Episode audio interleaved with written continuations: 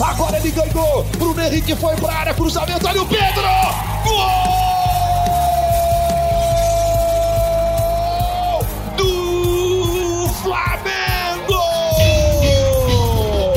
Pikachu vai chegando. Romarinho do outro lado. Pikachu!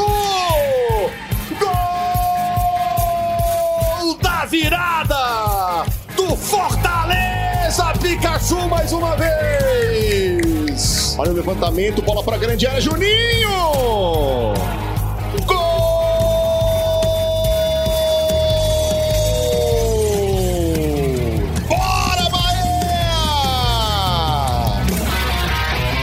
Salve, salve, saudações! Estamos chegando com mais uma edição do podcast A Mesa, a primeira edição nesse Campeonato Brasileiro, na qual tivemos o Nordeste em festa, impressionante desempenho das equipes do Nordeste. Os quatro grandes de São Paulo sem vitória. O bom e velho Bragantino salvou a honra do futebol paulista. Um bom começo do Fluminense fora de casa, um jogaço no Maracanã com vitória do Flamengo sobre o Palmeiras e um treinador demitido, já mantendo a média de um treinador degolado a cada rodada. São alguns dos destaques. Um resumo aqui pequeno deste Campeonato Brasileiro que está só começando. A gente tem a presença de Paulo Vinícius Coelho e Luiz Roberto. Fala PVC. É, quer dizer, tudo que você deu de manchete significa que estamos iguais àquele, aquele filme Feitiço do Tempo. Por quê? Com Bill Murray e Andy McDowell. Tudo continua quando, como quando terminou o Campeonato Brasileiro passado. O Flamengo foi o único favorito a ganhar, o Internacional tropeçou em casa, o Corinthians está na parte de baixo da tabela, e tem técnico demitido. Tem técnico demitido. É. Fala, Luiz! Fala, André Rizek, fala PVC, boa semana para todos nós. É, Brasileirão, que bom, que bom que é ter o Brasileirão de volta. Que jogo, hein, PVC? Eu, eu pelo menos eu adorei, adorei ah, a deixa... partida que Luiz antes, Roberto antes, narrou. Antes do PVC entrar no jogo, que eu gostaria muito de ouvir o PVC, falando do gramado, Rizek, porque ontem, antes do jogo, eu tive contato com o Flamengo e com, e com a Greenleaf, que é a empresa que é, gesta o gramado do Maracanã, né? Toma conta do gramado do Maracanã, como do Mineirão, como dos estádios do Catar, como um monte de estádios e o Mineirão está um tapete e tem também um, uma série de jogos. Né? Embora tenha o Independência, aí a final do Mineiro teve um jogo, porque foi o América, teve um jogo no Independência e não dois no Mineirão, e o Maracanã teve nove jogos em 23 dias. Então, certamente que o acúmulo de jogos, porque essa grama bermuda, ela é a melhor de todas, mas assim, nada se compara. E eu estou falando porque eu sou um dos que trouxeram primeiramente a grama bermuda para o Brasil quando eu fui administrador do Pacaembu, quando ela surgiu, mas com o ônus de saber que ela é a grama mais sensível que existe né? sensível ao, ao multiuso, sensível ao clima, tanto que já no Maracanã a gente tinha grama de, de inverno, como em outros estados já do Brasil, né? Ela, é, é, você se faz um, você semeia essa grama para tentar dar uma melhora. Então assim, não é justificativa. Eu acho que não não, não dá para aceitar mesmo. É, inclusive as linhas é, e ontem o pessoal da Greenleaf me dizia que as linhas eles estão evitando daquela marcação mais forte, mais gritante, porque é muito jogo, tem que marcar todo o jogo e aquilo queima a grama naquele lugar, pode fazer um pequeno buraco, um pequeno é, é, desnível. Então existem todos esses processos, mas acho que é, é, Flamengo e Fluminense têm a obrigação de fazer uma operação vamos colocar entre aspas, de guerra para entregar um gramado do nível do Murumbi, do nível da Arena Corinthians, do nível do, do, do Beira Rio, incrível, porque no Rio Grande também a Arena do Grêmio não consegue se entender com o campo, bota a culpa no sol, que o estádio ficou na sombra, mas é inacreditável que o Beira Rio é um tapete e a Arena do Grêmio não é. Mas só para fazer esse contraponto de que estamos atentos e cobrando é, do pessoal da Greenleaf, que é uma empresa reconhecida internacionalmente, tanto que tem quatro estádios do Catar nas mãos dela, para a Copa do Mundo, né? É, para que o Maracanã apresente, enfim, porque o Maracanã historicamente só apresenta gramados bons quando ele tem 20 dias sem, sem futebol. Aí o gramado fica bom. O, o Luiz, só para a gente situar, você foi administrador do Pacaembu no final dos anos 80 e começo dos 90. Isso, isso, até 92. 80, 89 a 92. É. 89 a 92. Isso. Ah, eu, a parte do gramado, o gramado tem que ser, o gramado sempre sempre toco nesse ponto. Eu tenho um, um, DVD que se chama Os Mil Primeiros Gols de Alex Ferguson no Manchester United, e quando começa a ver o campeonato inglês chegando em novembro, dezembro, janeiro, em 87, 88, 89, não se jogava em gramados, jogavam-se em pântanos. Então, a única maneira de fazer era kick and rush, chutar a bola para o alto e sair correndo atrás dela. A, o que começou a reformular o futebol inglês e transformar o maior campeonato do planeta, que tem os dois finalistas da Champions League, não foi a invasão dos estrangeiros, embora tenha sido grande responsabilidade também. O que começou a revolucionar foi a qualidade do campo, porque sem campo não tem jogo. Incrivelmente, sem campo teve jogo ontem o jogo o Palmeiras mandou no primeiro tempo. O Palmeiras não pode perder a quantidade de gols que tem, que, que perde. Uh, especialmente jogando contra o Flamengo, que o Palmeiras não ganha oito jogos. Perdeu ou o Diego Alves evitou, PVC? Perdeu o gol? Per... Eu acho que perdeu o gol, uh, sim, porque perdeu também no segundo tempo. No começo do segundo tempo, o Rony chega frente a frente e bate forte, mas bate sem, sem, sem levantar a cabeça.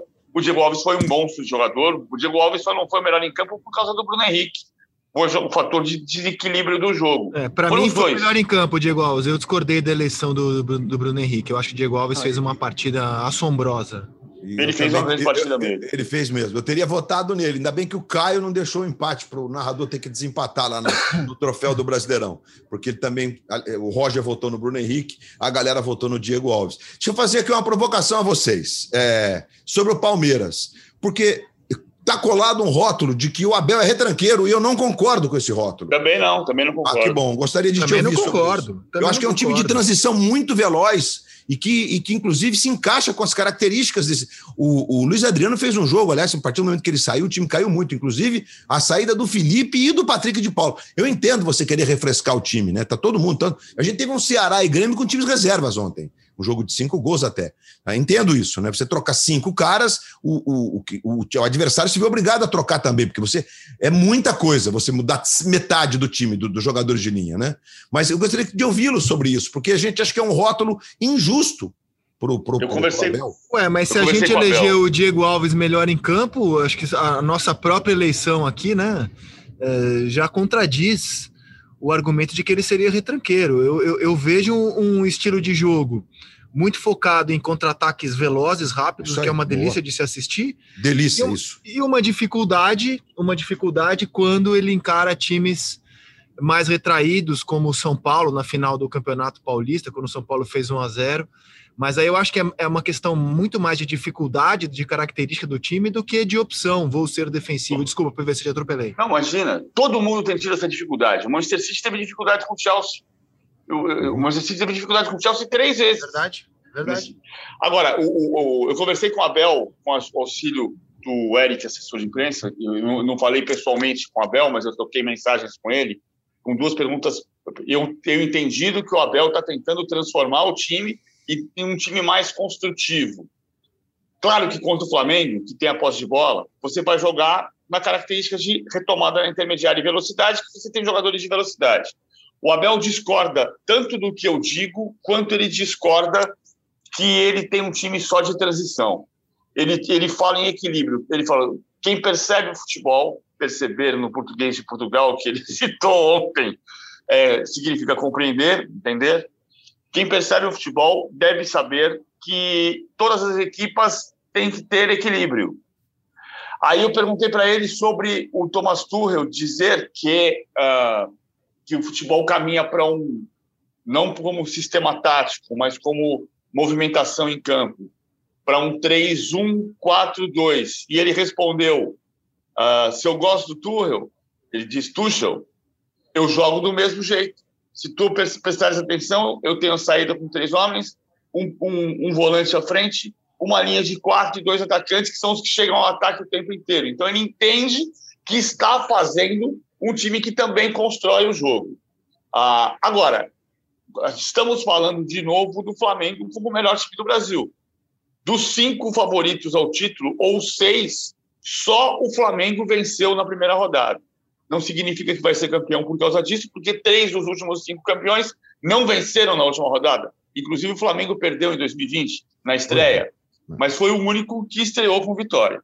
Então, eu acho bem, eu acho só aproveitar essa conversa claro, do PVC claro, com o assessor. Claro, me explica o desabafo do Abel Ferreira antes e depois isso, do jogo. Era então. isso que eu ia falar. É isso que eu ia falar. Então, é, o, o, Abel ficou muito enfurecido com o fato de ele ter dito na última resposta, depois da derrota para o São Paulo na final paulista, ele deu parabéns ao Crespo, ao São Paulo e reconheceu a superioridade, mas foi a última resposta. E ele ficou enfurecido durante toda a semana, porque todo mundo valorizou que a, a primeira resposta dele, e aí acho que tem o um erro de comunicação dele, quando ele disse: o nosso adversário não foi nada superior a nós, ao Palmeiras. É, e se você quer dizer que tem que dar parabéns, primeiro você chega a dar parabéns, depois você avalia o jogo. E nesse ponto, o, você tem tudo tem o que você quer enfocar primeiro. Ele não se comunicou da maneira correta. Agora, aí eu vou voltar para o ponto lá de trás que a gente já conversou aqui. Existe uma irritação dentro do Palmeiras, e isso tem a ver com o que o velho presidente Luiz Gonzaga Beluso dizia: os times de imigrantes formados em colônias, se sentiram por muito tempo perseguidos porque o imigrante era tratado com estrangeirismo, com discriminação. Então, o Beluso tem essa tese.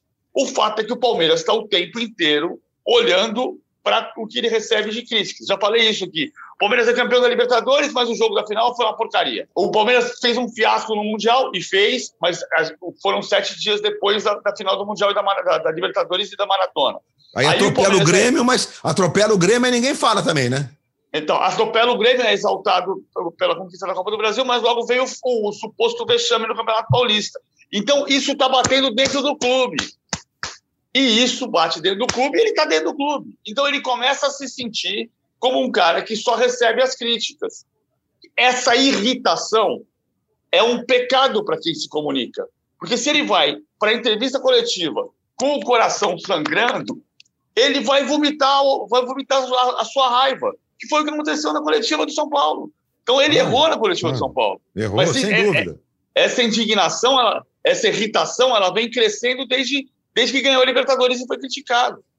Eu acho, Rizek, é, que inclusive o, o, desabafo dele ontem, no primeiro momento, né, porque eu estava fora do ar ainda, mas a gente estava ouvindo, né, porque agora esse, essa entrevista ela acontece um pouco antes das transmissões se iniciarem, e aí você recebe ela, é uma, é um, é um enfim, a CBF que está é, providenciando, o treinador chega, vai lá no tal do backdrop e fala. E ele disse, entre outras coisas, né? É, cá estou, hoje é, é a primeira comunhão da minha filha, e eu aqui estou aqui tomando pancada para todo lado. Assim, eu, eu entendo que as pessoas, às vezes, não dão a dimensão, no Brasil, especialmente, do que é a entrega desse, desse, desse povo que faz o futebol. É uma entrega muito forte. Realmente você abre mão de uma série de, de, de, de atividades da sua vida pessoal. E, e mais, você entrega trabalhos que estão pensados e estão realizados, que você tem convicção, eu estou dizendo isso do ponto de vista do jogo, como ontem. O Palmeiras entregou um jogo e o Flamengo ganhou o jogo. E aí você vai dizer que é injusto, que é injusto? Não. O Flamengo é um grande time, o Palmeiras é um grande time, o Flamengo ganhou o jogo por 1 a 0 poderia ter sido 2 a 1 para o Palmeiras, se tivesse virado vencendo o jogo, poderia. São dois candidatos postulantes ao título. E o Palmeiras entregou um jogo bem jogado, dentro do que o Palmeiras pode jogar. Provavelmente o europeu entende esse processo. E no dia seguinte, a pancadaria em cima do técnico, dos jogadores, não é igual como é no Brasil. Os jogos da final do Campeonato Paulista, o PVC foi perfeito na análise dele. Ele, ele, ele começou a entrevista onde ele devia ter terminado, devia ter invertido o processo da entrevista. Porque são jogos parecidos, aliás, ruins na minha, na minha forma de ver futebol, né? O de ontem é muito mais vistoso, muito mais prazeroso o jogo do Maracanã do que foram os jogos das finais do Campeonato Paulista. Mas aí o Crespo tem o mérito dele nessa história, né? Porque, obviamente, que agredir o Palmeiras Jogar com as linhas altas contra o Palmeiras é você dar ao Palmeiras o que ele tem de melhor, que é a transição de velocidade. Então a chance de perder aumenta muito. Então o São Paulo não fez isso. Primeiro jogo a gente não teve quase chance de gol. A gente foi ter ela no finzinho, uma bola do Sara na trave e tal. Só, né? Foram jogos mais truncados. Então, ok, o São Paulo venceu. Agora, é óbvio que decisões, os jogos são parecidos. A final da Champions, o City teve quatro, cinco chances no fim do jogo, que poderia ter empatado, levado o jogo para prorrogação, nós não saberíamos o desfecho, não sabia, né? a gente não tem como prever isso. Então tem todo esse processo de leitura dessa entrevista que é importante. Eu não acho que a gente tem que continuar sendo essa coisa Por isso que até fiz um post na, na, no Instagram sobre o Guardiola beijar a medalha de prata e ficar dentro do campo o tempo inteiro, reverenciando, consolando os seus e reverenciando os vencedores, porque, gente, é assim que é a vida. Você faz tudo é. certo e nem sempre você vence. É um gesto lindo. E aí foi uma interação absurda né? Eu não sou muito da, da, da, da, rede social, de vez em quando, vocês, vocês me acompanham, vocês sabem, né? Faço mais até profissionalmente mesmo, coloco coisas. E aí teve uma interação inacreditável ali, né? Foram, essa, essa coisa do, do, do, do, do Guardiola da medalha, foram mais de 300 é, mil pessoas que olharam aquilo, que era no stories do Instagram. Então, assim, é muita coisa para o meu nível de seguidor. Então, é uma coisa absurda que não é. Com as pessoas, e a história do Kanté também poder ser escolhido o melhor jogador do mundo, não sendo um cara talentoso, um cara que faz gol, um cara que dá os passes decisivos, espetaculares, mas que é provavelmente o maior marcador da última década do futebol mundial que surgiu aí. Então tem todos esses processos que a gente tem que analisar para situar a entrevista do Abel. Né? É, acho que ele foi ontem no Maracanã, mas com, ele foi, como disse o PBC, ele botou para fora aquele coração que estava aflito e deu várias interpretações. É evidentemente que ele não vai ser demitido. Ele sabe disso, que no Brasil, se perder mais um pouco, vão questionar mesmo. Mas é, é uma entrevista que tem o seu lado bem importante de reflexão sobre como nós interpretamos os resultados. Né? Por que, que tem que ser assim? É, por que, que o Rogério, por exemplo, ganhou o jogo de estreia, fez, mudou o time na transformação tática, tanto do começo do jogo por conta da, da, da ausência do Gabigol. O segundo tempo teve nuances táticas bem interessantes, venceu, o time melhorou. Mesmo assim, a torcida, pô, mas que cara. É, é, gente, nós somos diferentes, mas é preciso refletir sobre isso reflexões sobre, sobre esse comportamento, porque ele não está fazendo bem ao futebol e à vida como um todo. Eu acho que assim, no Brasil, eu tenho essa impressão assim, no Brasil, o pior, a pior colocação de um clube é o vice-campeonato. Se ele for terceiro, se ele for quarto, se ele for quinto, ele é menos zoado do que se ele for vice. A gente institucionalizou a zoeira em cima do time que perde decisões no Brasil. Então acho, acho que tem muito disso, por partes aqui, né? O Palmeiras nesse ano ele perdeu a Supercopa do Brasil nos pênaltis para o Flamengo, foi um jogaço em Brasília perdeu a final da Supercopa Sul-Americana para o Defensa, perdeu a final do Paulista para o São Paulo, dando alguns sinais que a gente já debateu aqui, não vou dizer preocupantes, mas alguns sinais de alerta de uma dificuldade que a equipe tem. E fez um jogo contra o Flamengo, aliás, os dois clubes fizeram um jogo ontem Cara, eu em casa, vendo a transmissão da. Aliás, Luiz Roberto, como é bom ver jogo na Globo, né? Não só com Não a nossa é? excelência é, de narradores, comentaristas, Não, mas a maneira tecnologia, a tecnologia, isso. né, cara? Que, que espetáculo que é sentar no seu domingo e ver uma partida bem jogada e bem transmitida. E quando terminou o jogo, eu falei, cara, estou diante de dois candidatos ao título. O jogo à altura de dois times que têm tudo para brigar pelo título. No entanto, a gente tem torcedores do Flamengo já há algum tempo descontentes com o Rogério já debatemos aqui, eu acho que é muito da muito cultural desse momento do Flamengo em que o torcedor acha que o time tem obrigação não só de ganhar, mas de massacrar os seus rivais, como foi em 2019. 2019 já acabou. O Jesus está com uma enorme dificuldade no Benfica. O Flamengo foi campeão brasileiro de 20 com de um outro jeito, mas o, o torcedor rubro-negro ainda quer que o Flamengo não apenas vença, que ele massacre. E antes de passar para o PVC, eu queria falar um pouco mais do Diego Alves, porque são dois jogos sem tomar gol, né? E eu acho que ele teve uma participação muito importante nesses dois jogos do Flamengo. Ele, ele faz muita diferença, PVC. Sem dúvida. Esse é um ponto muito importante. O Flamengo estava tomando gol por seis jogos seguidos, só não tinha sofrido gol do Bangu e, da, e do Volta Redonda nesse ano, e, e, agora passou um jogo contra o Vélez e um jogo contra o Palmeiras sem sofrer gol. O Diego Alves tem muito a ver com isso, sim. O Rodrigo Caio pode ter a ver, ter a ver com isso. É a discussão que a gente vinha tendo. Eu sempre acho que o problema de sofrer gols em todos os jogos, ele não é individual, ele é coletivo. Explode na defesa, mas o fato é que Diego Alves e Rodrigo Caio, a combinação dos dois fez o Flamengo jogar duas partidas sem sofrer gol contra Vélez e Palmeiras. E então tem um pedaço que é muito importante a gente é, salientar. O Flamengo sem sofrer gols chega a, aos mata-matas da Libertadores numa outra condição, chega ao jogo contra o Curitiba da Copa do Brasil numa outra condição, porque sofrer gol em mata-mata é risco de eliminação. Você vai tomar gol fora em casa, o adversário sai na frente. Uh, mas, o Flamengo, mas a, a qualidade do Flamengo, o, o, diferencial do Flamengo são esses globetrotters do meio para frente. Ah, não tem dúvida. Eles são realmente impressionantes. Mas o Diego e o, e o, Rodrigo Caio, eles são num nível de excelência muito alto, né? E aí o Diego ainda tem toda a questão da experiência mesmo, né? Além de ser um grande goleiro, ele é um, ele é um cara que tem. A, a, o que ele viveu no futebol lhe dá condições de posicionamento. De, é, no jogo contra o Vélez, quando logo que entrou o Léo Pereira, tem um, uma captação de áudio que ele diz o Léo Pereira, ele grita para o Léo mais uma chance que você está tendo, se liga, é mais uma chance fica esperto, dá tudo aí. Quer dizer, isso é, é bem de quem tem é, condições de dizer isso, né? que tem moral para dizer isso. Né? E ele realmente é um líder da defesa, ele ajuda a melhorar o sistema defensivo, orientando. E tem um lance curioso no jogo de ontem, que é na hora da falta, no finzinho, que o Scarpa vai bater, que é, o Rogério fica jogando a graminha para o alto. Né? E todo mundo falou: nossa, o Rogério tá louco, tá jogando grama para o alto. O Rogério sempre fez isso, ele joga a grama para o alto para saber onde, a direção do vento. Porque o batedor sabe a direção do vento e normalmente escolhe para a bola ganhar mais velocidade, né? Que se ela tivesse passado da barreira, seria exatamente onde o Rogério alertou o Diego Alves. Então, assim, é, são detalhes que fazem fazem grande esses caras, né?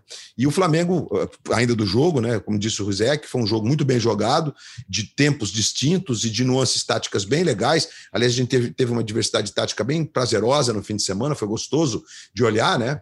É, os jogos da, da, da, primeira rodada. E o segundo tempo do Flamengo realmente é, é, é aquilo que, que, que o PVC disse são caras muito criativos. O Palmeiras, quando entra o Danilo e o Zé Rafael, ele perde essa bola mais em profundidade, mais verticalizada do Felipe Melo e do próprio Patrick de Paula e do Luiz Adriano, que era quem recebia essa bola entre as linhas e completava a jogada para o Rony.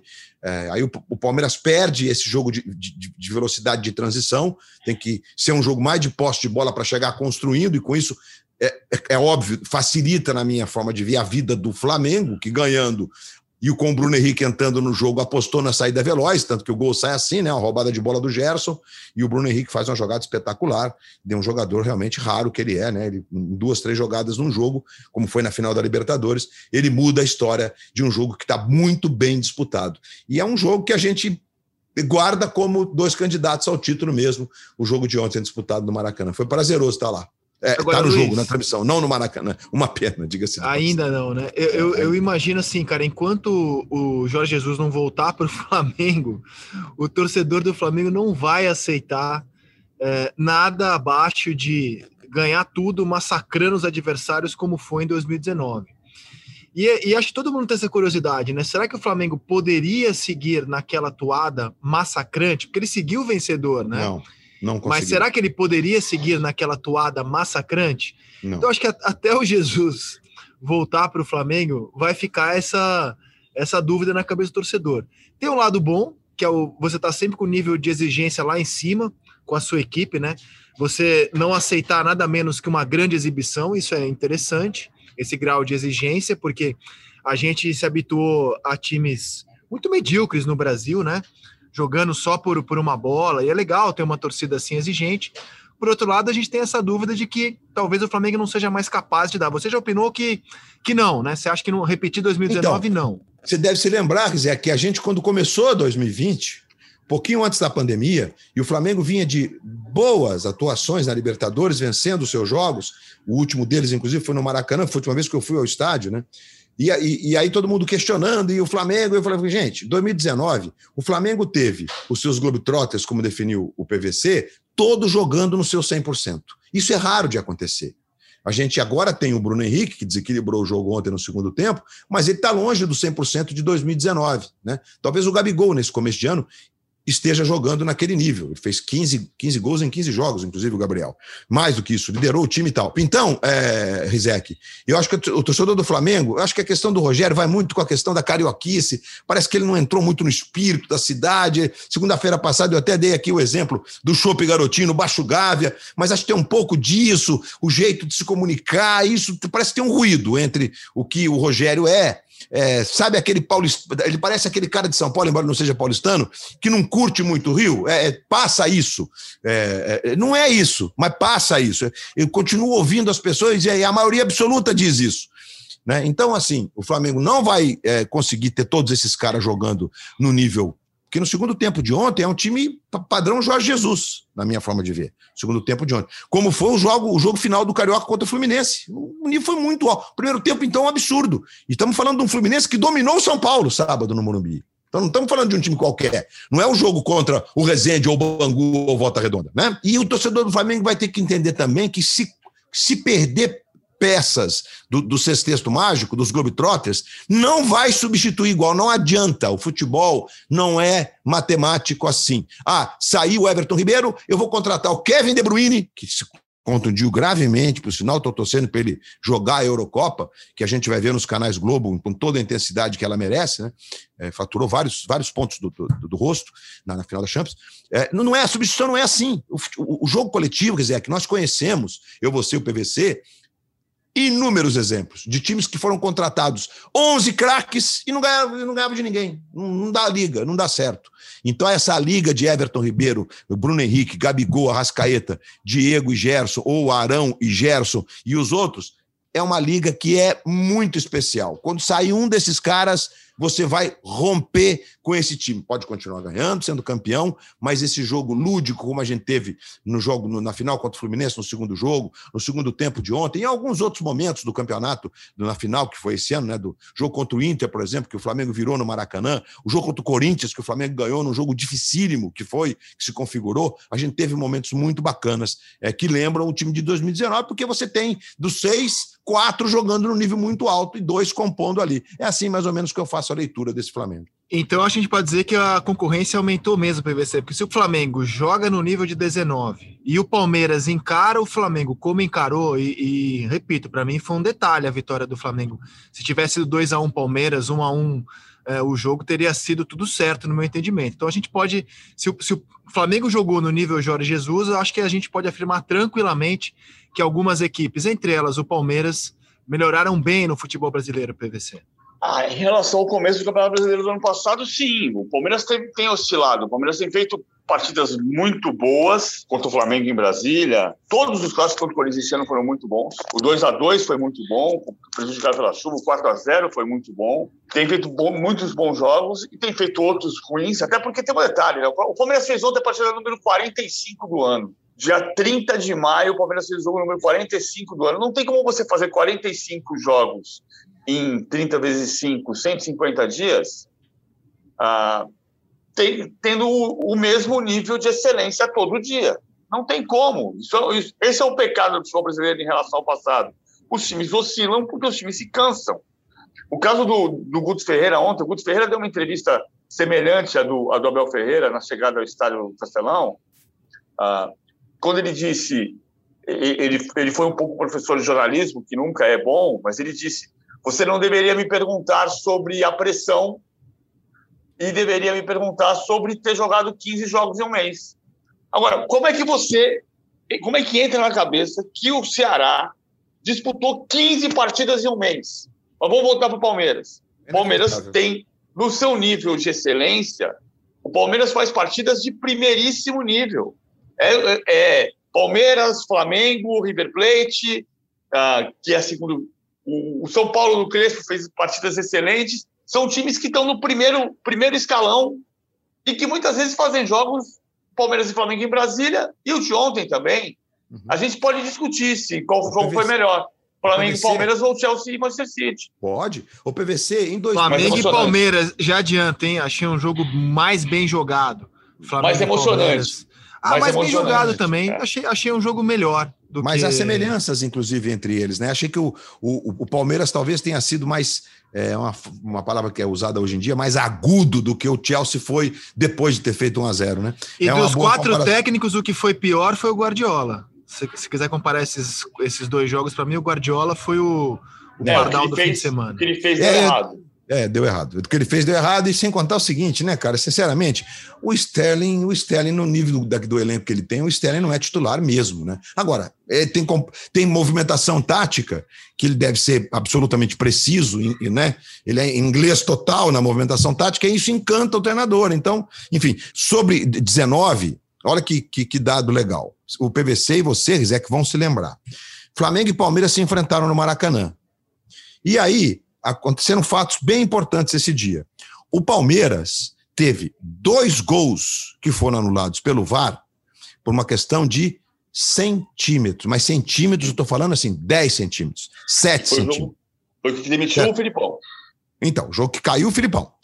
O Flamengo é um jogo de 3 a 0 os três gols foram belíssimos, e talvez um deles retrata o Bruno Henrique de ontem, que é, é, é do lado direito, mas tem muita semelhança, que ele faz um arranque, só que ele está no campo do, do, Flamengo ainda, e arranca e passa por um, por dois, e cruza para o Arrascaeta fazer de cabeça, não foi como o Pedro ontem, foi mais difícil para o Pedro. Mas para dizer o seguinte, esse jogo, o Jorge Jesus me disse, em Lima, em Lima, em Lima, na final da Libertadores, que foi o melhor jogo do Flamengo sob o comando dele. E foi um jogo em que o Palmeiras esteve na iminência de empatar ou ganhar. Porque, gente, é o gol do Edenilson, o Flamengo foi campeão, o Edenilson teve um gol anulado no, por um centímetro. É, gente, isso não é uma questão de ser melhor ou ser pior, é, é, é a casualidade do jogo. Então, é, é, mesmo o Flamengo do Jorge Jesus, no seu melhor dia contra o Palmeiras do Filipão, que talvez não fosse, é, na minha forma de ver, tão vistoso quanto esse de agora, acho que o ataque aí é, é, ele é mais infernal, né, com o, o, Luiz, o Luiz Adriano e o Rony, é, fez um jogo em que, em dado momento, era um jogo de igual para igual, contra o melhor jogo, na opinião do JJ. Ele acha que aquele foi o melhor jogo que ele fez é, é, comandando o Flamengo. Você vê que coisa impressionante. A gente teve outros jogos que, para nós, o Flamengo jogou mais, né? E ele acha que o segundo jogo, que foi um jogo até meio truncado, foi contra o Santos, com aquele gol do Gabigol, que foi um jogo dificílimo e o time soube como sair das, das dificuldades que o jogo lhe impunha. Essa comparação, que essa provocação que o Rizek faz, né? Se a gente vai ter o Flamengo do JJ, é que como ganhou e os jogos em que tá, não jogou bem ganhou também, ficou uma, uma imagem que eu não vou dizer que é superestimada, que seria eh, ignorância da minha parte, mas ficou uma imagem quase que de Olimpo para aquele Flamengo de 2019. Tanto que o jornal o Globo fez uma enquete com jornalistas de todas as gerações, o PVC votou, você votou, André Rizek, e o Flamengo de 2019 foi escolhido o melhor time dos 50 anos de Campeonato Brasileiro. Não por mim, hein? Não por mas mim. Disparado na frente. Você foi, escolheu qual? Foi. Ah, eu escolhi o Flamengo de 80, cara. Eu acho ah, que o impacto voto. do Flamengo de 80 ele é maior. Eu botei o Flamengo de 19 em terceiro lugar, né? Eu, porque ele é o melhor time da era dos pontos corridos, iniciado em 2003.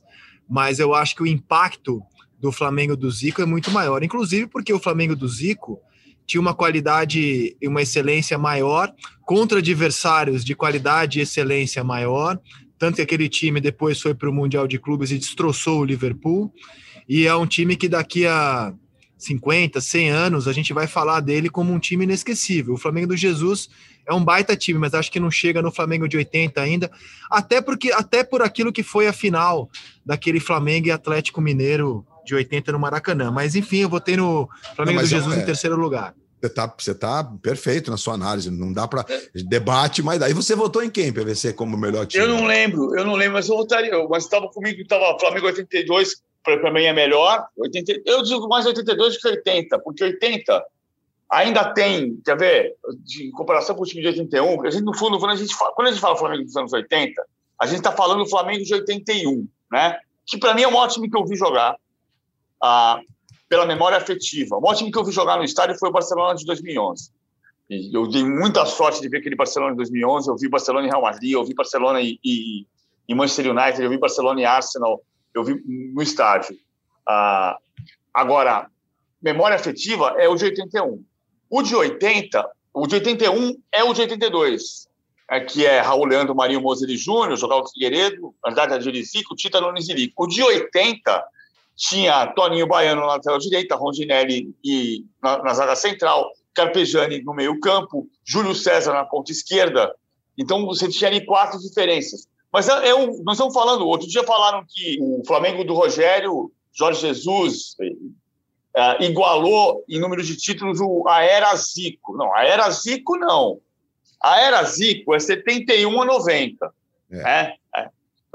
Que a gente faz o recorte do período mais vencedor da era Zico. E aí o símbolo é 81. Para mim foi o time que eu vi jogar. Eu, eu, eu concordo com o Zé que eu colocaria ali em terceiro lugar, mas é uma coisa de, o de 19. Uh, mas eu acho, eu acho o Flamengo dos anos 80. Agora, é, é, é uma disputa que virou uma loucura. Assim. As pessoas estão discutindo nas redes sociais, e eu não sei também porque eu estou falando de redes sociais, mas é uma, é uma, é uma depressão. As pessoas dizendo assim, não, porque jornalistas disseram que o Abel Ferreira era igual ao Jorge Jesus.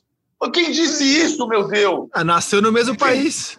Quem nasceu foi no que mesmo disse país. isso? Meu Deus do céu. Quem foi, cara pálida? Quem foi, cara Mas o? PVC, só para explicar, é, é, no meu critério, que tá, tá só na minha cabeça, é claro, louco, eu, eu não quis dar dois votos para times que ganharam mais de um campeonato. Então, naquele Flamengo do início dos anos 80, eu decidi escolher o de 80 como símbolo. Aí Sim, o é Palmeiras impacto, bicampeão, impacto. né? Você foi muito- você- 93, teu raciocínio é 94, eu escolhi o Palmeiras 94. O Palmeiras bicampeão nos anos 70, eu escolhi o de 73. Porque o Palmeiras de É, 94 é um dos é times que- mais bonitos que eu vi jogar Eu pessoalmente também, também. Eu também. eu O de, também. o- o de Mas- 80, o Flamengo de 80 era maravilhoso, mas perdeu do Botafogo da Paraíba no Maracanã. Sim, não. Aí nós eu- vamos voltar para a história. Assim. Eu escolhi Ah, o, o- o- um. Eu, eu queria pegar um Flamengo daquele começo dos anos 80 e escolhi o primeiro campeão pelo impacto daquele título e da final contra o Atlético Mineiro do Reinaldo no. no- Mas vamos voltar para 2021. Vamos, voltar vamos, pra tá, mas é 2021. gostoso, mas é gostoso. Foi É bom, foi gostoso. bom. é Ah, eu, gostoso. eu, eu também dei, eu também dei um moral pro, pro Guarani, que eu acho que é um campeão fantástico, que nunca vai se É. repetir, da- do interior, Timaço. e deu moral também para as pedaladas do Robinho, que eu acho que aquele é um time de mata-mata, que representa muito bem o Brasileirão da era dos mata-mata. Só para falar do Guarani, no boleiragem de ontem, o Luxemburgo dizendo que foi jogar contra o Guarani pelo Inter, né? E o Cláudio Duarte era o treinador. E aí o Cláudio Duarte, não, porque é isso, que é aquilo, e não dá para pensar em perder de um time que tem capitão Careca e Bozó. Capitão Caí, ele o Claudião, saudoso, o Luxemburgo imitando ele, pipitão, careca e bozó. Não dá. Foi 4x0 pro Guarani. Fora o baile e o show. Aquele é time, que Renato Bemushi, Zenon e Companhia Limitada. É o time que tem uma, a maior sequência de vitórias consecutivas da história do Campeonato Brasileiro 11. E eu, Ah, eu e fiz- talvez eu a gente nunca mais tenha um campeão Talvez. do interior, né? E eu narrei um jogo daquele Guarani, é, narrei alguns jogos daquele Guarani, é, tive privilégio, né? É, aquele tempo o rádio era muito poderoso, né? Eu trabalhava no rádio de Santos naquela, naquela altura e a gente acompanhava o campeonato. Então, se não tivesse na mesma hora do jogo do Santos, a gente estava narrando os outros jogos. E aí a gente veio para o Rio para uma sequência de jogos, entre eles dois, um jogo do Santos e tal. E aí teve um Vasco e Guarani, que foi 3 a 0 para o Guarani. É um jogo, assim, é um jogo do Zenon. Eu já perguntei para ele, ele, ele bota alguns jogos do Corinthians como os mais expressivos da vida dele. Faz sentido. Mas esse é um jogo que, assim, o Zenon é, é, é nível De Bruyne, é, sabe? É, uma, é coisa absurda, assim. E o, e- e o Maracanã, com 77 mil pessoas aquele dia, atônito, porque o Vasco não pegava na bola. E era um Vasco que tinha um punhado de craques. Então você imagina esse, o impacto desse time do Guarani. Que o que você trata de impacto no- na história do, do, do campeonato e do jogo é bem importante mesmo, Rizek. Tem que ser levado em consideração sempre. É, às eu- vezes, um, eu- às vezes um time não ganha e tem um impacto poderoso, né? Claro. 101.541 torcedores no Maracanã, público presente. Ah, 2x1, dois gols do Zenon. Esse é semifinal do Campeonato Brasileiro. É Semifinal, engraçado. É, agora a gente está fazendo um momento, um momento louco para o futebol. O, jogo contra o, contra o Internacional foi o primeiro antes da sequência. Aí, depois do Inter 3 a 0 que o Zenon disse que foi o jogo que percebeu que ia ganhar o campeonato, o jogo seguinte é 1 a 1 contra o Goiás. Eu, tô, eu li, acabei de ler. E aí vem a sequência de 11 vitórias consecutivas nos últimos 11 jogos do campeonato. Ele ganhou os 11, incluindo essa semifinal contra o Vasco no Maracanã e ah, os dois jogos contra o Palmeiras, Morumbi e Brinco de Ouro. Eu queria poder eleger também o maior vice da história, que seria o Galo de 77, vice-campeão invicto, com uma máquina de jogar bola. Mas voltando a 2021. é, Cara, se, torcedor, se eu fosse torcedor do Flamengo e do Palmeiras e assisto ao jogo de ontem, eu fico muito animado com as perspectivas dos meus dois clubes, cara. Um jogo de altíssimo nível, dois goleiraços, dois goleiraços. Bruno Henrique e Rony jogando uma barbaridade, times bem montados, variações táticas, times que correm. Agora, o Flamengo vai se ver 10 dias sem jogar futebol, porque ele está com oito jogadores convocados pelas seleções principal e olímpica. Poxa, Rogério vai ter tempo, é? Mais tempo para treinar sem Rodrigo Caio, sem o Isla, sem o Gerson, sem o Pedro, que aliás está jogando abaixo do que já jogou, sem o Gabriel, sem o Everton Ribeiro, sem o Arrascaeta. Aí não adianta muita coisa, né? Trabalhar 10 dias com o seu time reserva, mas é a situação que a gente vai ter. E depois desse duelo da parte de cima da tabela, agora eu vou para um outro confronto, no meu entendimento, outro confronto direto que aconteceu na rodada, que foi a derrota do Corinthians para o Atlético Goianiense. O Corinthians não jogou mal, o Corinthians fez um jogo à altura da sua capacidade, que hoje é baixa, e foi uma partida, no meu entendimento, equilibrada. Corinthians perdeu um pênalti, acho que um a um estaria de bom tamanho porque a gente viu em Itaquera. O Mosquito jogou super bem, e aí que eu acho que o Corinthians tem um problema, porque o Corinthians tem uma mosquito dependência, Luiz Roberto. Mosquito, mo, é sério, mosquito dependência. Quando você tem uma mosquito dependência, você tem um problema no seu time. Tem mesmo, ele tem sido o jogador mais legal do, do, do ataque do Corinthians. E nos jogos que ele estava no banco, ele entrava e mudava o jeito do jogo, né? E a gente tem um jogo muito abaixo do que se, do que se supunha que ele pudesse entregar, com o time andando um pouco mais. É, faz mosquito dependência é bom. É, é o Flamengo Globetrotter e o Corinthians Dengue. É... Corinthians Dengue é bom, hein? Nossa. Mas, gente, assim, é, eu acho que, como nós temos dito aqui, que o Corinthians não vai disputar o título do brasileiro com esse time, com esse elenco. É, assim, seria algo muito, muito fora da curva. Porque é, é, muito difícil. O campeonato de pontos corridos, você precisa ter, além de um time muito competitivo, um elenco muito competitivo. Agora, no mata-mata, a gente não sabe, né? De repente, na Copa do Brasil, é, né, passa pelo Goianiense, dependendo do sorteio e tal, passa, chega no fim, tem uma camisa ultra pesada, tem o Silvinho começando o seu processo, e todo mundo sabe que o Silvinho é capaz, né? Acho que ele foi, inclusive, aprovado de um modo geral por todos aqueles que são os críticos de bom senso é, do futebol e daqueles que são de responsabilidadade, que têm entendimento do, do, do processo. Então, assim, eu, eu acho que o resultado do jogo de ontem, é evidente que começar perdendo é terrível para o pro processo emocional, né? ainda mais para o Corinthians, que está procurando uma sequência para ter tranquilidade, mas é o que você disse, Rizek, o Corinthians teve momentos no jogo para empatar o jogo, de repente até virar o jogo. E o lance do pênalti é algo inacreditável, o rebote é algo inacreditável. Né? O Matheus Vital ficou tão convicto que iria fazer o gol que ele resolveu dominar a bola em vez de chutar de primeira, o que facilitou a recuperação do, do Miguel, porque ele estava caído, né? Se ele chuta de primeira, é só se ele chutasse em cima do goleiro. Porque ele e com o Jô no banco e o Fábio Santos reserva, o Corinthians não tem batedor, né? O Luan per perde muitos pênaltis e aí sobrou para o Matheus Vital. E, e você falava do Jô, né? O Silvinho ele começou o seu trabalho escalando time sem centroavante inicialmente, né? É. Ele montou um time que ele tinha no meio campo o Camacho, o Ramiro, o Matheus Vital, aí o Mosquito, o Luan e o Rony. Ele não tinha centroavante.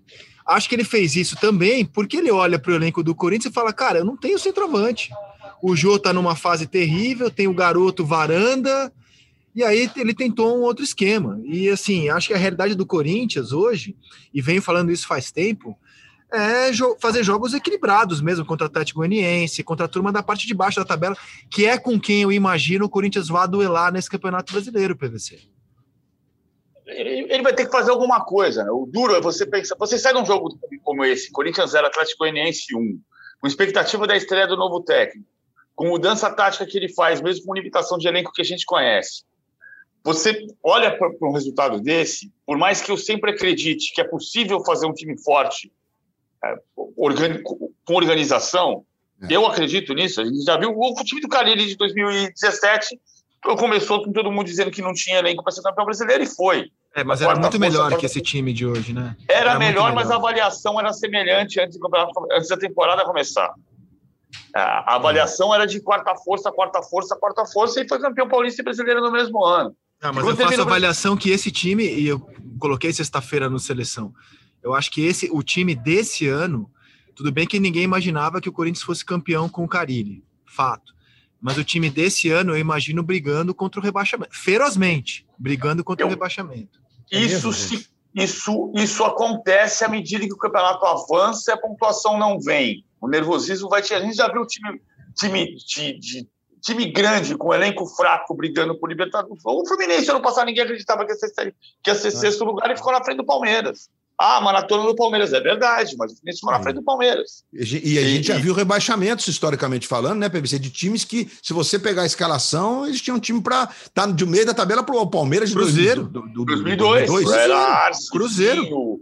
Dodô, é. o Cruzeiro do ano passado, de 2019, é isso? É, é, é, era, era apontado, aquelas enquetes que a gente faz, teve uma enquete que foi eleito o Cruzeiro melhor elenco do futebol brasileiro em abril, e em dezembro ele estava rebaixado.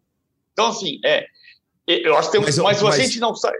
Diz, Luiz, desculpa. Não, porque é, é, é, importante a gente pontuar. É, ontem o Corinthians, enfim, o Silvinho tentou lá, com o Ramiro, o Luan por dentro, o Vital nas, e o Ramiro nas beiradas, o Mosquito mais como o Rony está jogando no, no, Palmeiras, digamos assim, que não é um centroavante, mas ali ocupando o espaço da frente. Mas para dizer o seguinte: muita gente me pergunta por que Palmeiras, esse que a gente acabou de exemplificar de 2002, o Cruzeiro quando cai com aquele elenco que para muitos era o melhor elenco do futebol brasileiro. Gente, o que acontece fora do campo, no clube, é muito importante. Para os é dois isso. lados. Para os dois lados. O Fluminense, conversando com o Roger ontem, que jogou no Fluminense, tem uma, uma identidade com o Fluminense, com o Cruzeiro também, é tão forte com o Cruzeiro quanto com o Fluminense.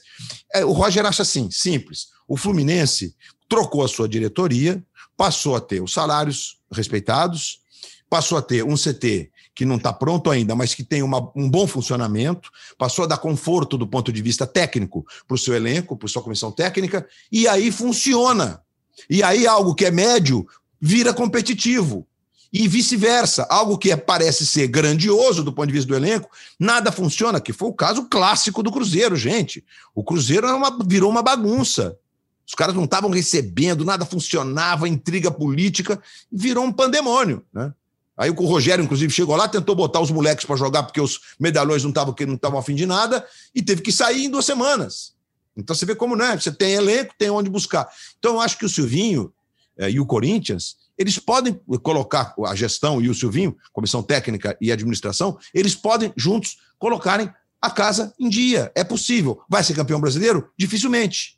Acho que não dá. Mas acho que dá para ter um campeonato, não assim, brigar ferozmente contra o rebaixamento. Eu não estou com essa convicção toda, sinceramente. Não, não eu também não. É uma mas... projeção, mas olha só. É, primeiro, assim, eu, eu acho que uh, as pessoas que administram o Corinthians são sérias.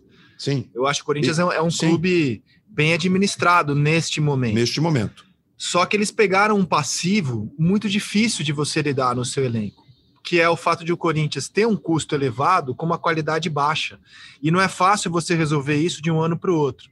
Por exemplo, o Gil hoje é um zagueiro fraco, cara. E o Gil é um zagueiro caro. Ele é um zagueiro que o que ele ganha é para resolver o problema. Então, para escalar o Gil de titular, o, o Silvinho barrou o João Vitor, que hoje joga mais do que o Gil. E eu entendo o Silvinho, apostou na experiência. O Corinthians traz o Jô, que não é um centroavante barato, e o Jô hoje é um reserva, assim, absurdo. O Luan é um jogador caro, é caro para decidir jogos. E o Luan não decide jogos. Está cada vez mais claro que o Luan não vai sozinho decidir jogos. Ele vai fazer um jogo bom aqui, outro acolá. E aí, alguns clubes que surpreenderam nos últimos anos, e vem surpreendendo, que são Santos e Fluminense, eles têm uma base que a cada ano você espera que, que garotos eles vão lançar que vão dar conta do recado. Isso ajuda, não é do nada que Santos e Fluminense surpreendem, é porque eles têm uma base que proporciona boas surpresas. Se você olhar para a base do Corinthians nos últimos 10 anos, você não, não, não consegue esperar muita coisa imediatamente. Né? Então eu acho que o cenário, eu acho que isso não vai cair, tá? Se eu tivesse que apostar, o Corinthians não estará entre os quatro últimos. Eu apenas aposto que ele vai brigar ferozmente, porque acho o elenco fraco.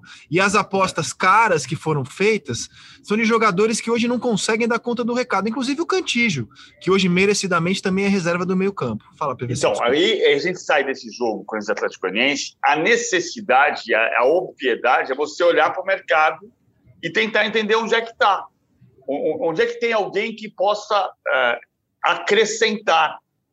Tem que ser negócio barato, tem que ser negócio de ocasião e tem que ser uh, um jogador que acrescente. O mercado não oferece a olho nu. É claro que isso é muito de quem está olhando e, e vasculhando. Por exemplo, você fala com o Wagner Mancini, que foi técnico do Corinthians, ele diz que sempre espera a Série B começar, porque ele sabe que ali vai ter jogador para o futuro. E tem tido mesmo, o Campeonato Paulista, ele fala. E tem tido mesmo. O Santos está contratando o Moraes do Mirassol, que é um excelente lateral esquerdo. É muito bom lateral esquerdo. Mas isso você tem que conseguir perceber antes. Você não percebe quando começa. Neste momento, você precisa olhar para onde? A Série B tem jogador, com perdão da redundância, de Série B. Né? Você foi. A Ferroviária, vamos buscar aqui. Quem foi chegar no Campeonato Paulista? Bruno Mezenga. É centroavante para o Corinthians? Não é. Claro que não. Então, não está simples. O, o, o, o Davó, que joga no Guarani, jogou ano passado no Corinthians, ele foi dispensado, talvez tivesse potencial para crescer um pouco mais, dispensado por questão disciplinar. Ele não foi dispensado pela, pela questão técnica. Ah, é, é um acerto, porque você tem um problema de um treinador com, com um jogador, o jogador vai embora. Não estou dizendo que o Davó é solução. Eu estou dizendo que as soluções do Corinthians precisam ser do olhar e não do dinheiro, porque o dinheiro não tem. Como fez o América do Lisca. Aliás, é o próximo adversário do Corinthians. É, é claro que você olha os dois elencos e fala: Poxa, mas o América não é melhor do que o Corinthians. Mas você vê o América jogar, até pelo tempo de trabalho do Lisca, pelo grau de exigência menor também. Hoje o América é um time melhor claro. do que o do Corinthians. Claro, e o América é, é favorito para o próximo jogo do Corinthians, Luiz. É, é o jogo do, do, outro fim de semana. É, o Corinthians tem um Atlético Goianiense novo na Copa do Brasil. É, assim, Rizek, é, o teu exemplo é um, é, um, é um, ótimo exemplo. Assim.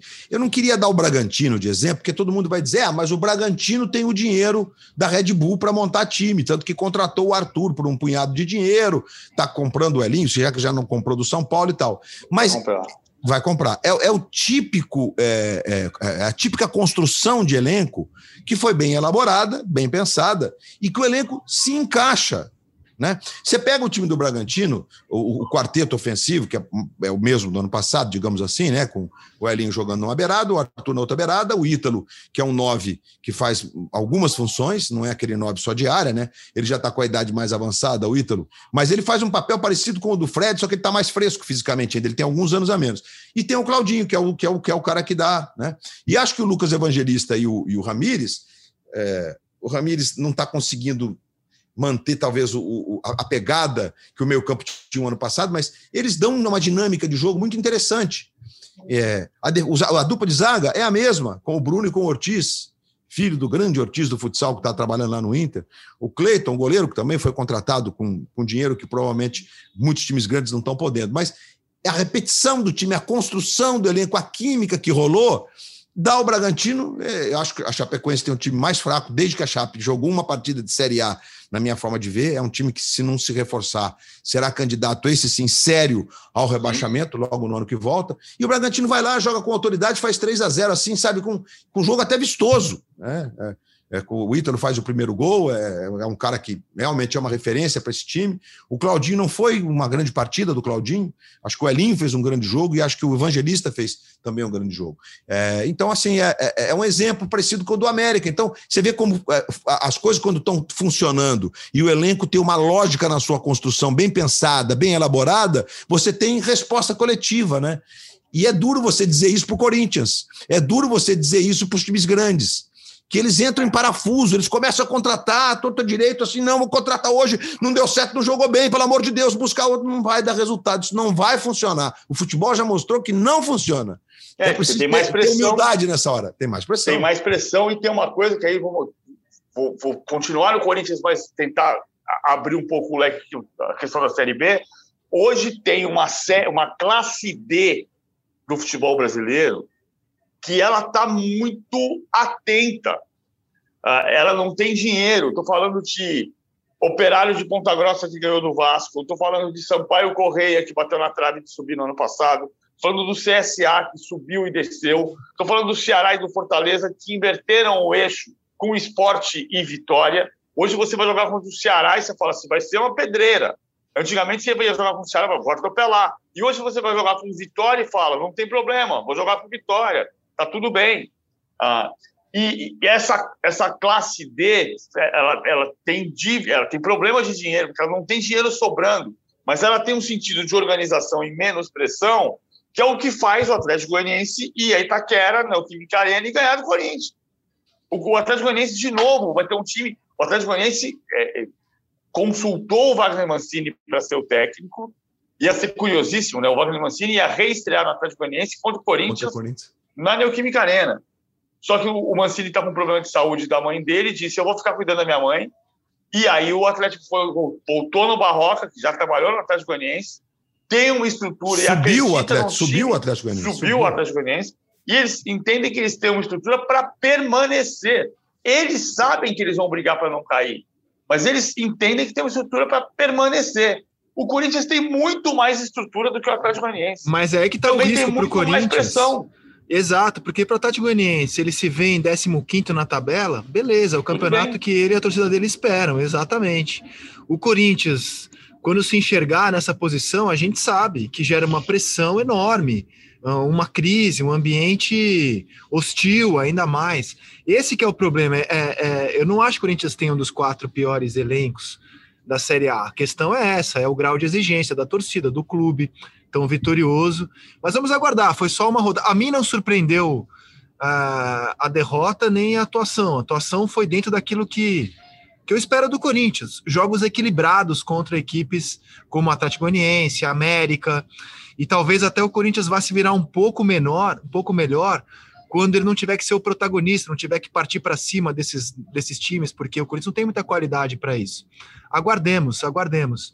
Vamos entrar na, na Champions, gente. Eu, eu tava dando uma cornetada no, no Guardiola, é, mas, vocês não acham que a, a, derrota do, do City passa um pouco pelas escolhas dele também no sábado, Luiz? Então, é, é assim, dá, dá a impressão até que é, é uma prepotência por parte da gente quando a gente fala das escolhas, né? É, só rememorando, ele fez uma escolha de ele botou uma, uma Reyes e o Sterling nas beiradas. É, eu vi o, o, time jogar de uma forma mais legal com, quando o Phil Foden fez o lado esquerdo e não o Sterling. É, o Sterling é um jogador que não me convence, nem, nem no City e nem na seleção inglesa, como esse cara para ser um, né, um escalado escolhido para a final da, da Champions. É, o meio-campo teve essa mudança, o Foden voltou a jogar um pouco mais atrás, ali naquela trinca com o Gudogan e com o Bernardo. O De Bruyne, de novo, no tal do falso 9, que é legal, eu acho que faz sentido. E a defesa é a defesa, né? Com o Dias realmente se mostrando um jogador espetacular, fazendo a dupla com o Stones. O Zinchenko é um, grande jogador na lateral esquerda, aliás, foi um dos que mais sentiram, né? Chorou demais, né? E o lateral é o Walker. E aí você pega o, o, o, as, as, modificações, ele fez três modificações, é, entrando o Agüero, que teve, inclusive, uma chance que normalmente ele não perde. Fernandinho, que com o Phil Foden jogando na beirada era um dos titulares do meio-campo. E o Gabriel Jesus, que entrou. E, aliás, entrou e parecia que estava mais na sintonia do ponto de vista emocional do jogo, com a irritação de estar tá perdendo e, sabe, de. de é, enfim, o Cancelo ficou no banco de reservas, muitas vezes ele foi titular ao longo da temporada, enfim. Então, é, Rizek, eu, eu, tenho, eu tenho um pouco de, de precaução de fazer um julgamento porque, caramba, não é possível que o Pepe Guardiola, sabidamente é, um dos dois, três melhores treinadores do nosso tempo, é, ele tem, deve ter motivo para essas escolhas, não só em, em, relação à característica do jogo do Chelsea, mas em relação àquilo mesmo que os caras estão fazendo. Porque você vê o lado do Chelsea também, sinceramente, né? O Timo Werner, nessa fase, vai pegar na canela o tempo inteiro, não vai entrar, cara. Não vai entrar. É inacreditável que o rapaz pede de gol. Mas aí tem o Mason Mount jogando muito, o Havertz fez o gol, o alemão, o Havertz fez o gol do, do título, né? Você tem alguns caras jogando muito, como o caso do Kanté, o próprio Jorginho, brasileiro, né? Foi um prazer vê-lo jogar a final, dentro da, do, do, do, que é taticamente falando para ele. O capitão Aspiricueta está fazendo esse papel de zagueiro à direita, perdeu o Thiago Silva machucado ali no começo, mas o time manteve uma consistência, como chama a atenção do PVC, defensiva, que é impressionante. A ocupação de espaços pelos jogadores, quase todos do time, ainda mais quando você está dentro da sua própria área, é impressionante. Parece que não sobra um espaçozinho para o adversário finalizar. É incrível, né? E o, o, o Mendy, o goleiro, está em, em, grande fase, né? Então ainda tem isso. Porque, claro, essa história de que, que a gente ouvia quando era criança, de que todo time começa por um grande goleiro, é verdadeiríssima no futebol. Se você não tiver um goleiro campeão de alto nível, você não ganha título, né? Então, assim, Rizek, eu acho que passa pelo, pelo, pelo, pelas escolhas do Pepe, porque a gente teve um Manchester abaixo daquilo que a gente viu exato, nos momentos exato. da temporada. Né? Então, acho exato. que eu, eu tendo a concordar com você. Eu teria escalado com o Fernandinho, com o Phil Foden do lado esquerdo, eu teria feito essa composição que foi a mais vistosa que a gente viu do City ao longo do ano. É, a, gente não, a, gente não, está discutindo a qualidade do Pepe Guardiola, né? Um treinador, por falar na, na, palavra, na palavrinha que usamos no debate sobre o maior campeão brasileiro, é o treinador que mais impactou o futebol mundial na, na última década. Não há dúvida. A, a, a, grande matéria que foi feita antes da final da Champions foi feita pelo jornal espanhol El País, o, o repórter Diego Torres. Conhece Para variar, Torres? né, PVC? Para variar, o El País, meu Deus, é. meu Deus. O, o, Diego Torres contou a história do dia em que o, o diretor do Bayern de Munique, Michael Hensch, que tinha trabalhando no Bayern Leverkusen e tentou contratar o Thomas Tuchel para a divisão de base do Leverkusen, o Michael Hensch estava saindo do, do CT do Bayern e o Guardiola perguntou o que queria fazer à noite ele respondeu, eu vou jantar com o Thomas Tuchel. O Guardiola falou, eu vou junto, posso? E foi. E aí o Tuchel estava desempregado e o Tuchel começou a conversar com o Guardiola e falar, ah, aquele jogo no Real Madrid em 2012, você sofreu por causa disso, ele sabia tudo. E eles viraram amigos. O, o, o Diego Torres conta que, Diego Torres é um repórter, conta que no final do jantar, o Michael Henk conta que eles discutiam tática com copos, saleiros e pimenteiros, uh, simulando posições de jogadores. O Tuchel, quando saiu do Mainz e antes de dirigir o Dortmund, uh, ia para Barcelona para ver o Barcelona jogar. E então ele sabia de memória, ele dizia para o Guardiola: "Você sofreu naquele jogo por causa disso". E o Guardiola dizia: "Você está certo, foi isso que aconteceu".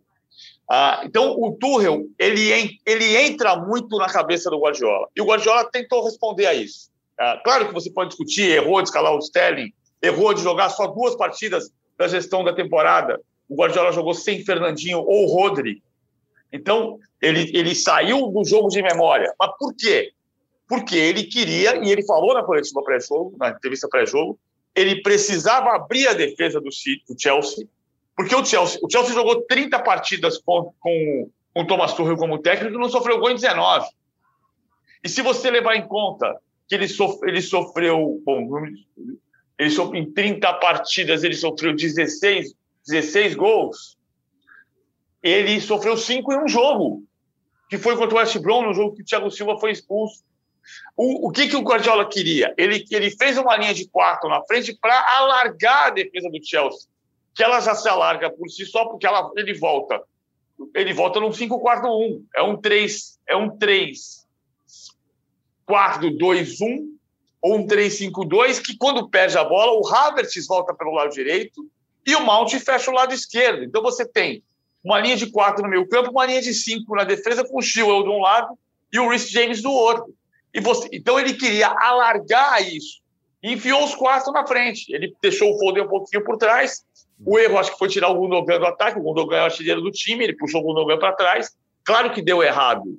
Agora, deu errado também porque ele pegou um time do, do, do Chelsea com o Tuchel. Verdade que dois dos jogos o, o Guardiola teve sete reservas, mas o Tuchel jogou pelo Chelsea três vezes contra o Manchester City e ganhou as três. Sim. Não, e, e, e, e deu tão errado o PVC que ele foi corrigindo essas coisas ao longo do jogo, isso, né? Isso, exatamente, exatamente. isso é muito significativo. Ele não botou o Rodri, né? Que é, que, que é uma surpresa incrível. Ah, o Thomas Tuchel disse para o Abramovich o seguinte: me deixe trabalhar, que eu vou construir um império aqui. Não é brincadeira, não, hein? Não é a novela, a novela segue com o, o, o imperador, o comendador mandando ver mas é, é, é, possível. Como disse o PVC, né? Quando o Tuchel ou Tuchel chegou ao PSG, a gente passou a ter um olhar mais intenso para o trabalho dele. E o que o PVC disse aí deixa muito claro o porquê que o cara está em duas finais seguidas de Champions. Mas nós temos que encerrar fala, a notícia. A, a, a notícia só, da Comebol aí é, é assustadora, assustadora, hein? Vai, vai PVC. Só, só, só ele, ele, você olha para o Chelsea defensivo, mas o discurso do Tuchel é de que o futebol caminha para o ataque e que se vai jogar com seis homens na frente. Que é o que ele diz, que na movimentação é 3-1, 4-2. E é como ele joga. É como, como ele joga. América. É. Pois Bom, é, Twitter da Teremos Comebol. o casamento perfeito. Fala, Luiz. Pois é, o Twitter da Comebol, né? É, é oficial o Twitter da Comebol. Copa América 2021 será jogada no Brasil. As datas de início e, e, e término do torneio estão confirmadas, ou seja, as mesmas, mas as sedes serão informadas pela Comebol nas próximas horas. É, o Espírito Ai, Santo e Mato, Espírito Santo Mato Grosso do Sul e. Tomara, porque Sim, tomara, porque realmente, se você, se você já está tirando estrelas dos times para jogar a Copa América. Gente, com todo respeito, como diz o Twitter da Comebol, a competição mais antiga do mundo, né? Mas teve Copa América outro dia, teve Copa América do Centenário, Copa América para ajeitar o calendário, Copa América para não sei o quê. Copa América em dois países distantes, distantes por horas de voo com conexão. Teria que ser voo fretado, porque da Colômbia para Argentina tem um voo por dia. Você tinha que ir para o Rio de Janeiro ou para São Paulo para ir para Argentina. É inacreditável isso. É, sinceramente, cara. Eu entendo o negócio, entendo a Comebol, entendo que tem que faturar, mas você, você a, a, a, a custa da saúde dos atletas e do, dos clubes, da saúde financeira e esportiva dos clubes, especialmente os brasileiros, não faz o menor, assim, um mês de duração ah, com os campeonatos andando, se a Copa América utilizar um estádio que um clube mandante do Campeonato Brasileiro, postulante ao título, como Grêmio, Inter, São Paulo, Flamengo, Palmeiras, esses times tiverem que jogar fora do seu estádio, é uma vergonha nacional. Se o, se o presidente desse clube aceitar, a torcida devia pedir o impeachment dele porque é ridículo. E o Brasil está no auge da pandemia, começando a terceira onda, tinha que fechar suas fronteiras. É absurdo isso, é absurdo. Eu não consigo me conformar com essa decisão estapafúrdia, sem nenhuma empatia com a sociedade brasileira, com o que se passa no Brasil, sem nenhum respeito aos clubes, sem nenhum respeito à vida do cidadão brasileiro. É uma vergonha. Essa Comebol é uma vergonha. É uma vergonha, não, mas era esperado, hein? Porque a gente está falando aqui de um casamento Sim, porque entre não tem outro uma... lugar capaz de fazer a Copa América Exato. também. Entre uma entidade negacionista e um país negacionista. Que vírus, que calendário, que competição. O que interessa é a bola rolar na Copa América. É isso aí, a, a, entidade negacionista, o país negacionista se unem e a Copa América, depois da recusa de Colômbia, de Argentina, da dificuldade de fazer no Chile também, será no Brasil. E não, não, se, não se assuste, Rizek e PVC, se amanhã o presidente da Comebol, é, é, é, rodeado por presidentes de alguns clubes do Brasil, for a Brasília pedir um decreto para ter público nos Jogos da Copa América. Não se surpreenda. E não se surpreenda se tentarem. E se tentarem para expor a saúde do brasileiro desavisado. Porque a terceira onda está aí, nós continuamos com a nossa média de mortes absurda, somos o país que mais mata no mundo. É inacreditável, é inacreditável. A gente deveria estar tá feliz, né? Que legal receber uma Copa América, de repente ah, o Messi é... vem jogar, o Soares vem jogar aqui, ser... mas não dá para Esse aqui feliz. devia ser, esse aqui, esse aqui merece um movimento não vai ter Copa. Essa merece um movimento não vai ter Copa, não é possível, cara. Não é possível. Agora, tenho quase certeza que eles vão levar para o Espírito Santo foi foi a sede do Mundial Sub-17, vai levar para a sede do Mundial Sub-17 e vai, vai tentar fazer e vai ser um horror. Vai ser, não, era pra, não é para acontecer, não pode acontecer, não deve acontecer. Copa América, a, a, a Comebol tinha decidido que era de quatro em quatro anos.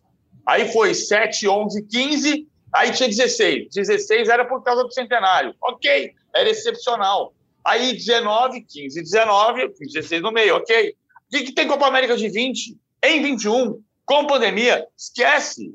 essa Copa América merece boicote. Boicote de todo tipo de coisa. Boicote da informação, boicote. É que jornalista não tem que boicotar a informação, porque a informação é, é o trabalho. Que... Né? Mas Exato. assim. A gente pode é, criticar, esse, criticar, criticar aqui, a realização dela, mas uma vez aqui, realizada, é nossa obrigação informar sobre ela. Né? Essa merece o boicote, não vai ter Copa. O boicote, o movimento não vai ter Copa. É. Mas é isso aí. Que beleza. Cara, era pra gente estar tá feliz, cara, né? Receber aqui Soares, Messi. Foi legal. A Copa América disputada no Brasil, né, Rizek? Foi, foi? foi muito gostosa, foi, foi prazeroso, foi legal. Aí não preciso nem dizer da final, que foi apoteótica, com aquele Maracanã lindo e tal. Hein? O Brasil ganhando. É, o Brasil e a Argentina do Mineirão é um daqueles jogos que você vai e você fala: nossa, assisti um jogo de Copa. Isso aqui é um jogo de Copa, pelo nível do jogo, pela, pelo nível dos gols, pelo, pela atmosfera. Agora, gente, sinceramente, e o Brasil, é, que vive um drama. Gente, o Brasil tem 40 milhões de pessoas que vivem na informalidade e que não estão podendo trabalhar direito é, é, por conta da pandemia. É, é, inacreditável. Nós temos as nossas UTIs em leitos normais, leitos clínicos de hospitais, com taxas altíssimas de ocupação. Nós temos um SUS que é maravilhoso como ideia, como conceito, mas que nós sabemos que é sucateado, as condições de, de instalações medicamentos são precárias. Nós temos um monte de coisa para pensar. E aí o que eu, que, eu, que eu entendo, tudo bem, o Brasil tem estádio para fazer a Copa América, mas dessa vez a Copa América não precisa de estádio, porque não dá para ter público na, na, na, América Latina. Não dá para ter público. Ah, o Chile vacinou 50% e controlou o vírus, mas o Chile não quer fazer, porque ele não quer colocar em risco um processo de erradicar. A, o, Chile, a, a o, Chile, até disse que faria uma parte dela. Isso, uma parte, não tem condição de fazer. É. E aí vem a gente para fazer. Eu espero, sinceramente, de que nós não tenhamos os estádios onde os jogos do Brasileirão da Série A são jogados e da Série B também. Que a nossa Série B, hoje ninguém pode falar mais de estádio, né? Que você liga a televisão para ver jogo da Série B, é. os estádios são cuidados, os gramados estão bons, que eles não sejam utilizados também. Cadê a City então, Bezerrão, minha aposta? Vamos ver e, se vai acontecer. tudo bem, beleza, né? A Arena da Amazônia. Ah, acho que vocês estão muito otimistas, eu, eu não, duvido. Eu, é tá óbvio falando... que a Copa América vai ser realizada nos principais estádios Vamos e fazer, arenas querer fazer Brasil. o estádio no Maracanã final. Maracanã, Maracanã final pode ser. É assim, óbvio. A, a, minha, a minha, vamos esperar o que vai acontecer. A minha aposta é Cariacica, Goiânia e, e, e Bezerrão, que são as sete da, do, Como é óbvio também que os clubes precisam de grana, cara. Se pintar um dinheirinho lá, vão ceder os seus estádios.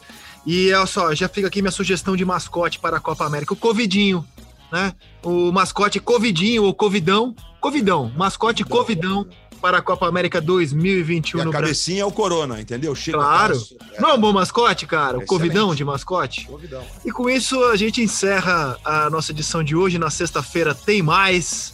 Eu até queria lançar uma discussão aqui se não era cedo para eleger Kanté melhor do mundo, porque ainda temos a Euro. Mas vou deixar essa discussão para sexta-feira. Luiz Roberto, aquele abraço, meu velho, e até a próxima. Obrigado, Rizek. Obrigado, PVC. Sempre um privilégio trocar com vocês. É um prazer enorme participar de A Mesa. Tá Valeu, PVC. Aquele Valeu, beijo para você até sexta-feira. Cantei melhor da Champions. Melhor do mundo, eu vou esperar. É, Também, vamos esperar, vamos esperar eu. Vamos esperar, vamos esperar. Vamos esperar, é, acho que concordamos os três. Vamos esperar a E Euro. fica aqui a sugestão, então, do podcast A Mesa para a Comebol adotar como mascote o Covidão da Copa América 2021. A gente fica por aqui, meus amigos. Tem uma semana com, apesar dos, dos fatos, tem uma, esperan uma semana com muita esperança, muita saúde. Na sexta-feira estamos de volta. Até lá. Tchau.